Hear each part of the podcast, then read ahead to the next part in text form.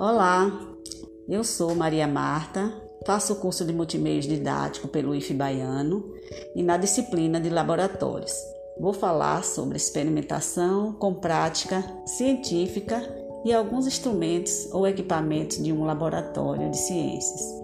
Bom, selecionei alguns instrumentos e equipamentos utilizados no laboratório de ciências, como a balança de precisão, que serve para medir com precisão a massa de corpos e soluções.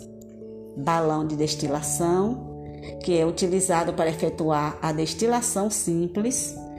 O braço lateral é ligado ao condensador. O balão volumétrico, que possui colo longo com um traço de aferição, medição situado no gargalo, é útil no preparo de soluções.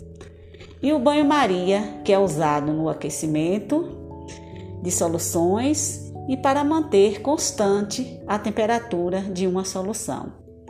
E o último que eu, que eu acabo de falar agora é conta-gotas, aparelho de vidro que permite o escoamento líquido gota a gota. O meu muito obrigado a todos. Espero que tenha entendido a minha explicação. Tchau!